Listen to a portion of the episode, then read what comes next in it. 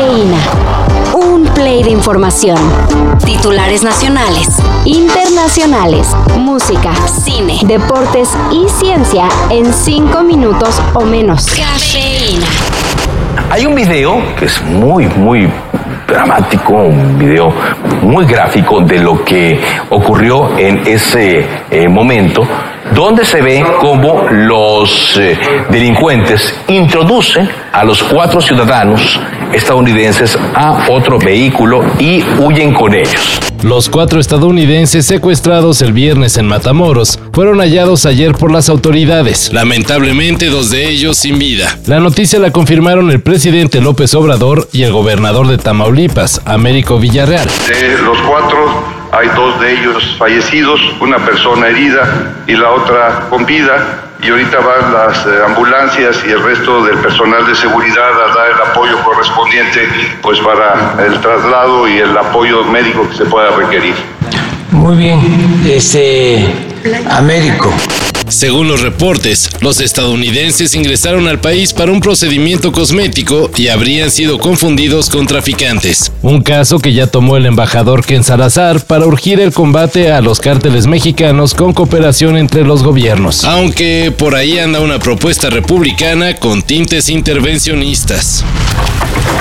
Una investigación realizada por Animal Político, Aristegui Noticias, Artículo 19, entre otros, reveló que con aval del titular de la Sedena se espió al presidente de la Comisión de Derechos Humanos de Nuevo Laredo, Jesús Raimundo Ramos. Según la investigación, el espionaje realizado con el programa Pegasus tuvo como objetivo obtener información para influir en una investigación contra soldados que presuntamente ejecutaron extrajudicialmente a tres jóvenes. Estos jóvenes no pudieron ser agresores porque estaban secuestrados.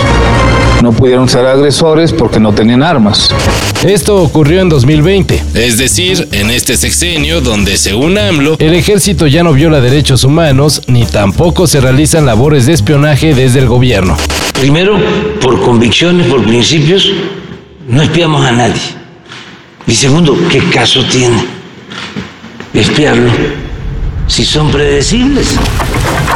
Ya Morant, jugador de los Grizzlies de Memphis, podría ser suspendido por 50 juegos si es responsable de transportar un arma de fuego en el avión en el que viajó con su equipo. Aunque en Estados Unidos no es ilegal la posesión de armas, la NBA tiene un convenio colectivo en el que se prohíbe a los jugadores introducirlas a sus instalaciones, incluyendo los medios de transporte de los equipos. La investigación contra el jugador de los Grizzlies comenzó por una transmisión que él mismo hizo en Instagram desde un club nocturno. Ahí presumió el arma.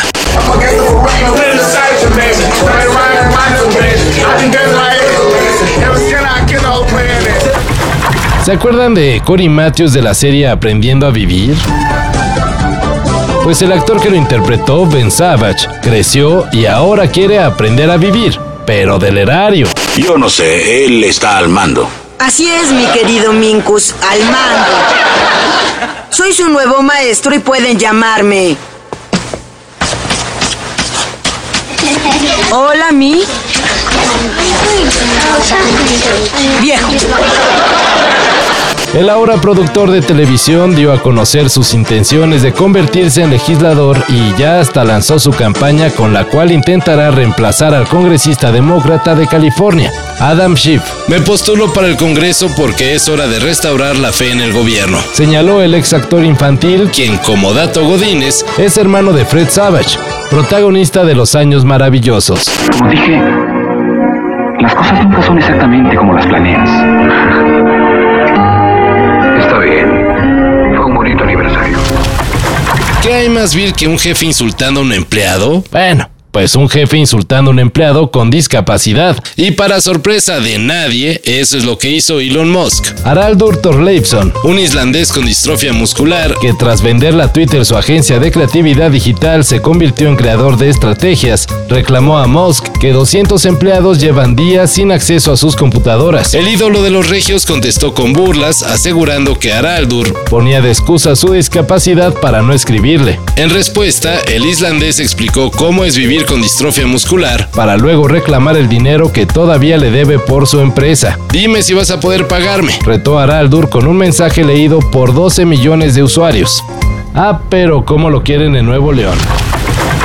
Todo esto y más de lo que necesitas saber en sopitas.com. El guion corre a cargo de Álvaro Cortés y yo soy Carlos el Santo Domínguez. Cafeína. Un shot de noticias para despertar. Lunes a viernes por sopitas.com. Y donde sea que escuches podcasts.